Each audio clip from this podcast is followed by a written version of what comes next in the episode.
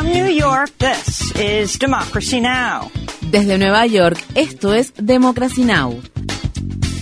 Democracy Now! es un noticiero internacional de radio y televisión que se transmite desde Estados Unidos a través de Internet en democracynow.org. Welcome to Democracy Now!, democracynow.org. Bienvenidos a Democracy Now! en español democracynow.org barra es. El informativo de Guerra y Paz con Amy Goodman.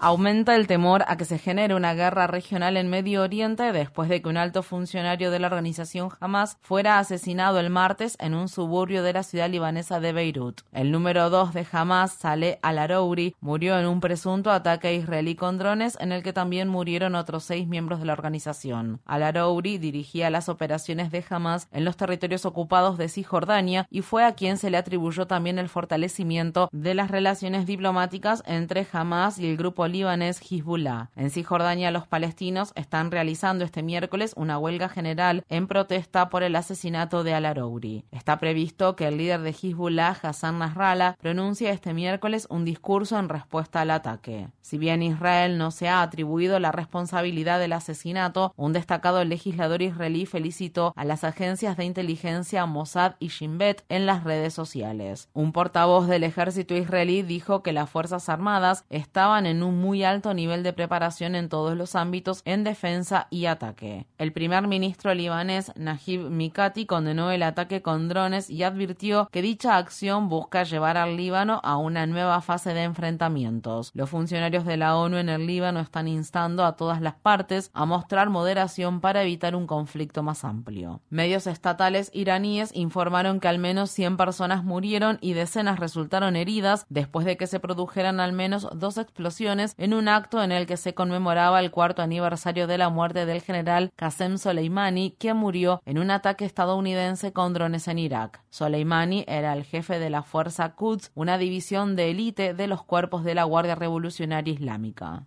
Los casi tres meses de bombardeos israelíes contra la franja de Gaza se han cobrado la vida de más de 22.300 personas. Al menos cinco personas murieron, incluido un infante de cinco días, a causa de un ataque que Israel lanzó contra la sede de la organización Media Luna Roja de Palestina en Han Yunis. La directora de la Oficina de Coordinación de Asuntos Humanitarios de la ONU en Gaza, Gemma Connell, habló desde el hospital Alamal tras el ataque. Este es un lugar donde vivían niños y niñas. Se puede ver la sangre en el suelo. El mundo debería estar absolutamente horrorizado. El mundo debería estar absolutamente indignado. Hoy mataron a un infante aquí. Cuatro personas más murieron hoy aquí, en un lugar que debería ser seguro, pero no hay un lugar seguro en Gaza, y el mundo debería estar avergonzado por lo que está sucediendo.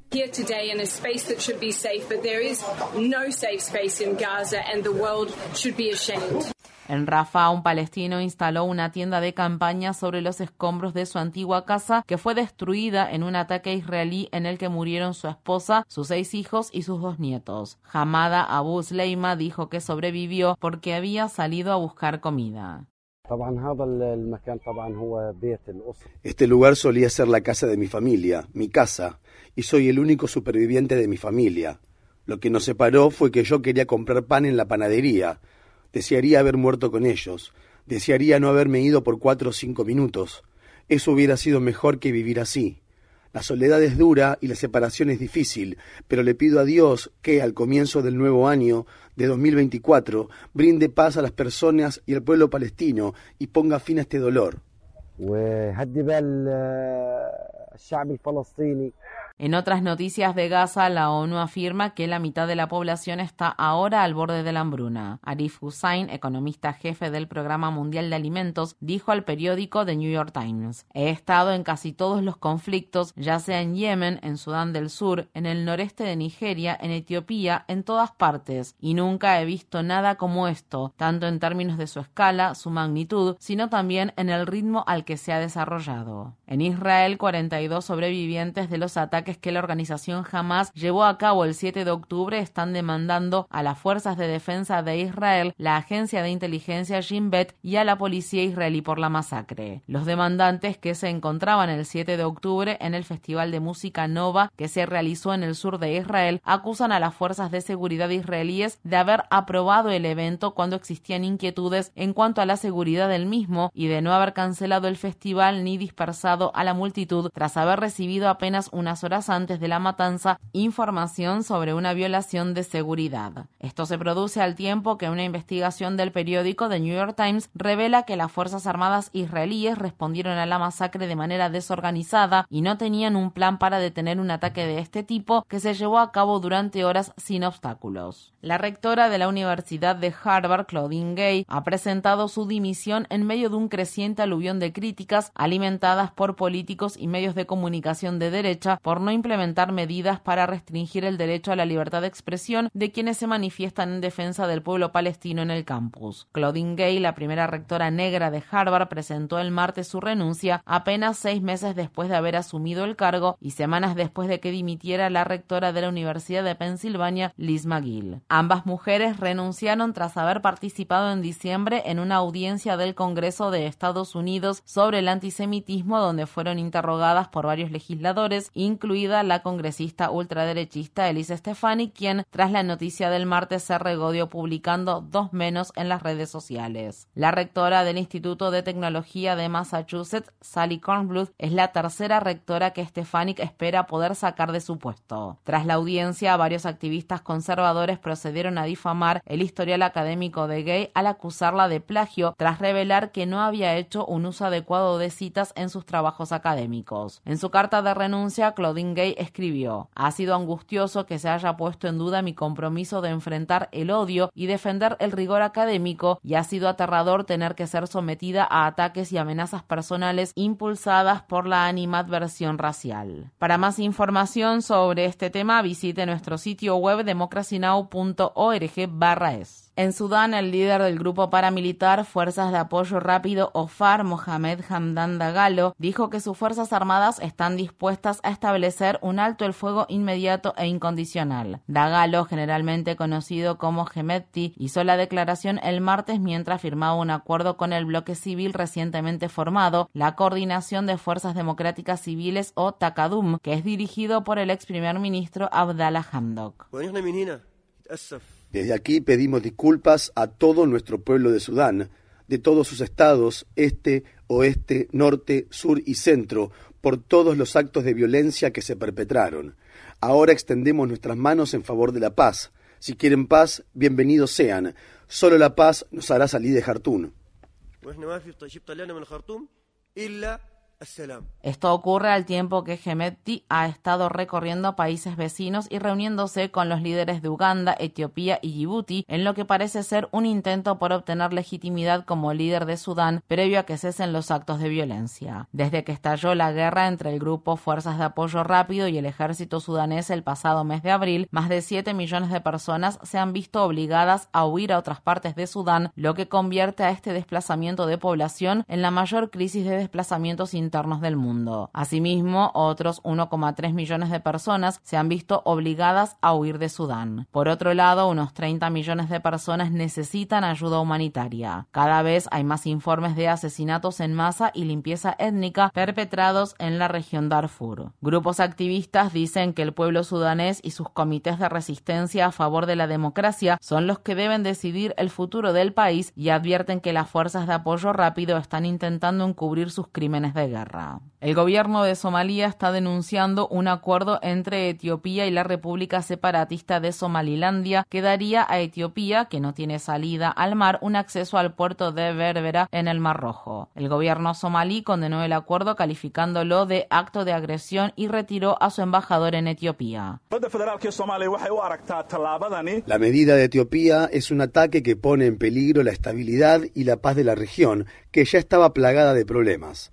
Este acuerdo representa una violación e invasión abierta de la soberanía, la libertad y la unidad de la República Federal de Somalia.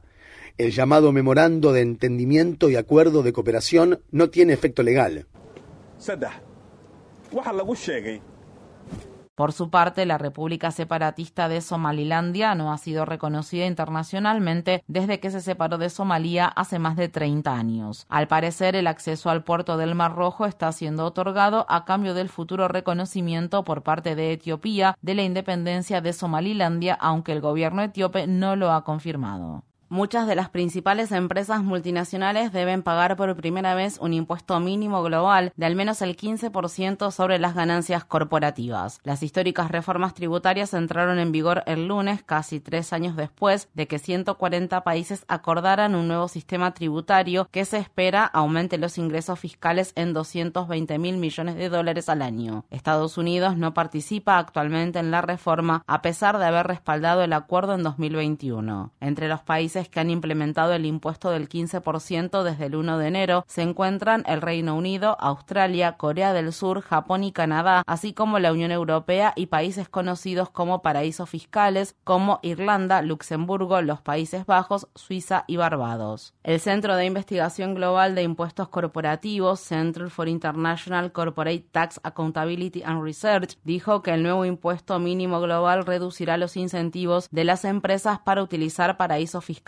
y los incentivos para que los países sean paraísos fiscales y frenará concretamente lo que era una carrera hacia el abismo. El desacreditado senador del estado de Nueva Jersey, Bob Menéndez, se enfrenta a nuevos pedidos de renuncia después de que fiscales federales emitieran una nueva acusación de reemplazo en la que lo acusan de haber aceptado sobornos y de haber abusado de su poder en beneficio del gobierno de Qatar entre 2021 y 2023. Los fiscales que están a cargo del caso dicen que Menéndez elogió públicamente a Qatar para ayudar a su socio, el empresario Fred Davis, a conseguir una inversión de un fondo vinculado al gobierno qatarí. Según se informa, Menéndez recibió a cambio regalos de lujo que incluían lingotes de oro, entradas para una carrera de Fórmula 1 y el ofrecimiento de un costoso reloj de pulsera. Menéndez ya enfrentaba cargos por ayudar al gobierno de Egipto. El senador y sus cuatro coacusados, entre los que se encuentran su esposa y Fred Davis, se han declarado inocentes y está previsto que sean juzgados en en la ciudad de Nueva York.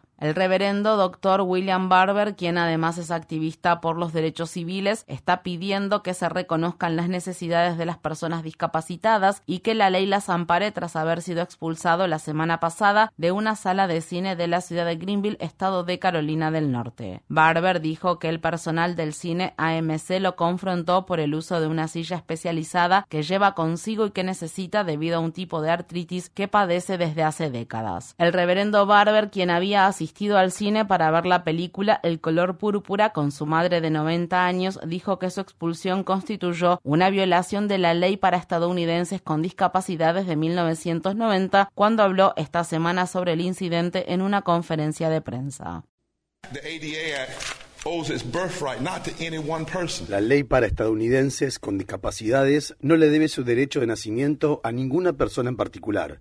La gente trabajó durante años, enviaron advertencias, redactaron la legislación, testificaron, negociaron, presentaron demandas, se levantaron cuando hizo falta, se sentaron cuando hizo falta, se mantuvieron inmóviles cuando hizo falta, lucharon, se pusieron de pie, se involucraron en la no violencia para decir no nos van a ignorar, no impedirán que vengamos solo por el hecho de tener capacidades diferentes. Ellos construyeron un movimiento, construyeron un movimiento. Yes, yes. You will not block us from coming just because we're differently able. They built a movement. El obispo Barber se reunió ayer con el director de AMC y dijo que planea reunirse nuevamente con él. Donald Trump apeló la decisión del secretario de Estado del estado de Maine de excluirlo de las elecciones primarias del Partido Republicano por su rol en la insurrección del 6 de enero de 2021 que tuvo lugar en el Capitolio de Estados Unidos. También se espera que Trump apele la decisión de la Corte Suprema del estado de Colorado que prohibió que el expresidente se postule como candidato en las primarias republicanas de ese estado. La Corte Suprema de Colorado también citó en su decisión la cláusula de la decimocuarta enmienda de la Constitución de Estados Unidos que prohíbe a las personas ocupar un cargo público si han participado en una insurrección. Es probable que el caso acabe en la Corte Suprema de Estados Unidos, donde tres de los nueve jueces fueron nominados por el expresidente. La pionera congresista estadounidense Eddie Bernice Johnson ha fallecido a la edad de 88 años. En 1972 Johnson fue elegida por una aplastante mayoría para ocupar un escaño en la Cámara de Representantes del Estado de Texas, convirtiéndose de este modo en la primera mujer negra de Dallas en ganar un cargo electo. Johnson también sirvió en el Senado de Texas antes de ganar en 1992 un escaño en la Cámara de Representantes de Estados Unidos, donde sirvió durante tres décadas previo a jubilarse en 2022. Eddie Bernie Johnson fue pionera en muchos ámbitos, incluido el de haber sido la primera enfermera registrada en ser elegida para ocupar un escaño en el Congreso, la primera afroestadounidense en representar a Dallas en el Congreso y la primera mujer y la primera afroestadounidense en presidir el Comité de Ciencia, Espacio y Tecnología de la Cámara de Representantes. Infórmate bien. Visita nuestra página web democracynow.org/es. Síguenos por las redes sociales de Facebook, Twitter, YouTube y SoundCloud por Democracy Now! es.